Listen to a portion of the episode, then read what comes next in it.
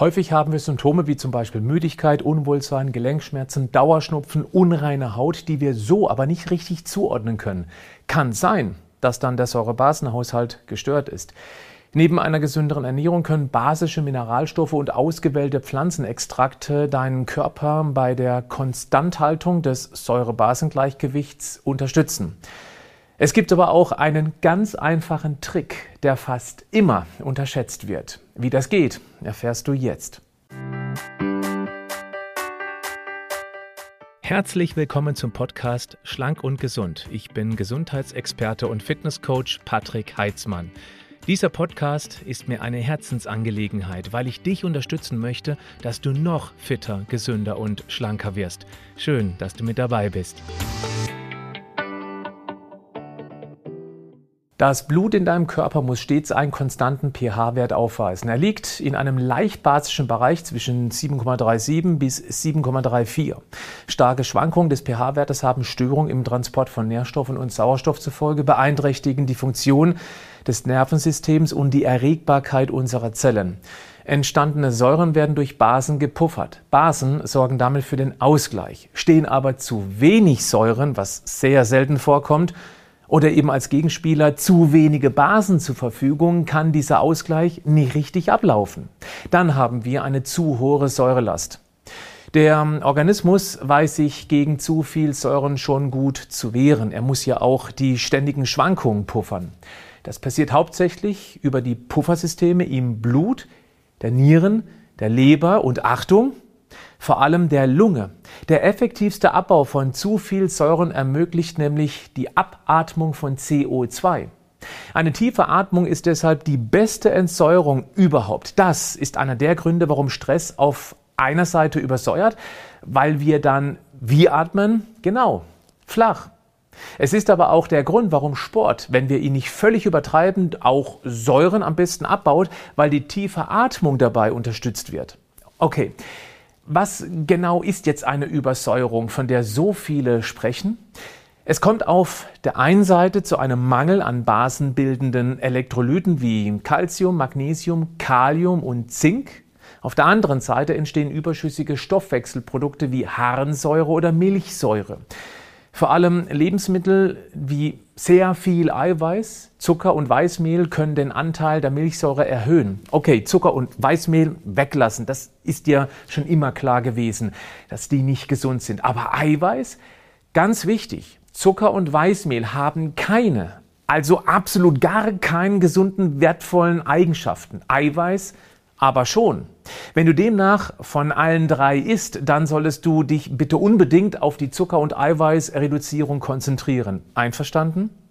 Es geht auch nicht darum, säureproduzierende Nahrungsmittel aus Teufel komm raus zu reduzieren, sondern auf der Basenseite für Ausgleich zu sorgen, weil sich sonst natürlich zu viele Säuren ansammeln können, die auch gerne mal ins Gewebe bzw. Bindegewebe verfrachtet werden. Dort können sie dann zu Problemen führen. Mögliche Symptome einer Übersäuerung sind allgemeine Müdigkeit, Gelenkschmerzen, Arthrose, ein ungesundes Hautbild, brüchige Nägel und Haare, Knochenmasseverlust, Allergien, häufiges Sodbrennen und auch Rückenbeschwerden. Ja, das sind typische Wehwehchen, die so viele Menschen betreffen, was auch damit zusammenhängen kann, dass wir einfach zu viele Säurebildner zu uns nehmen im Vergleich zu den basenbildenden.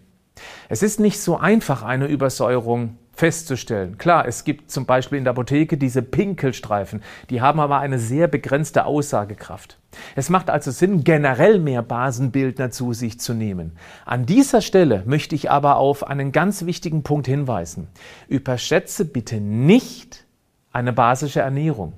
Es gibt einige, die behaupten, ist viel weniger Eiweiß, weil es den Körper übersäuert. 80 Prozent sollten Basenbildner sein. Und ja, wenn du viel mehr Gemüse und Obst isst, wird es dir definitiv besser gehen. Aber liegt es dann nur an den basischen Lebensmitteln oder einfach daran, dass du generell eher ungesunde durch jetzt gesündere, vitalstoffreichere, ballaststoffhaltige und kalorienarme Lebensmittel getauscht hast? dann wirken nämlich nicht nur die basischen Elemente, sondern eine ganze Reihe anderer. Verstehst du diesen Punkt? Es besteht nämlich dann das Risiko, dass wir eiweißreiche, gesunde Lebensmittel wie hochwertiges Fleisch, Fisch, Eier und Milchprodukte als Säurebilder drastisch reduzieren, was zwar die Säurelast reduziert, aber dann kommt es womöglich langfristig zu anderen Mängeln, weil eben tierische Lebensmittel natürlich von möglichst guter Qualität so viele wichtige Nährstoffe liefern, die eine rein pflanzliche Ernährung eben nicht liefern kann. Mein Tipp lautet deshalb, behalte hochwertige Eiweißlieferanten bei, die natürlich auch Säuren produzieren, reduziere dafür eher Fertigprodukte, Alkohol, Weißmehl, Getreideprodukte und vor allem Zucker, um das dann durch Basenbildner wie Obst, am besten zuckerärmere Obstsorten wie Beerenfrüchte, natürlich Gemüse, aber auch Kräuter zu ersetzen. Dann hast du den maximal gesundheitlichen Nutzen. Natürlich kannst du auch gezielt hochkonzentrierte Basenbildner zu dir nehmen. Ein klassisches Beispiel ist Magnesiumcitrat oder Calcium. Kalium als Ergänzung ist auch sehr gut, nur sollte man da ein klein bisschen vorsichtig sein, weil eine sehr große Menge an Kalium problematisch für das Herz werden könnte. Auch die Sauna hilft beim Säureloswerden. Nicht umsonst wird die Haut auch als die dritte Niere genannt, weil sie eben bei hohen Temperaturen einen Säureüberschuss schlichtweg wegschwitzt. Generell sollten wir natürlich genug trinken, damit die Nieren die Säure auch abtransportieren kann. Wasser und Kräutertees sind da ganz klar am besten. Wichtig, keine Säfte. Zwar liefern die ein paar basische Mineralien, aber eben auch eine ganze Menge Naturzucker und auch der wirkt säurebildend. Nicht umsonst heißt es umgangssprachlich, ich bin sauer wenn einen etwas ärgert. Stress zu reduzieren ist nicht ganz so einfach wie mehr Gurken oder Petersilie zu essen, aber wer den irgendwie unter Kontrolle bekommt, dreht sowieso an der wichtigsten Stellschraube für mehr Gesundheit überhaupt. Es lohnt sich also, sich da mehr drum zu kümmern. Der letzte Punkt, mehr bewegen. Es geht nicht um harten Sport, sondern darum, dass jede Art der Bewegung, bei der unser Puls ansteigt, natürlich auch mehr Sauerstoff ins System pumpt und auf der anderen Seite dann mehr CO2 abatmet. Damit bedienen wir uns, wie vorhin kurz erwähnt, der effektivsten Entsäuerung überhaupt. Bleib gesund, aber mach auch was dafür.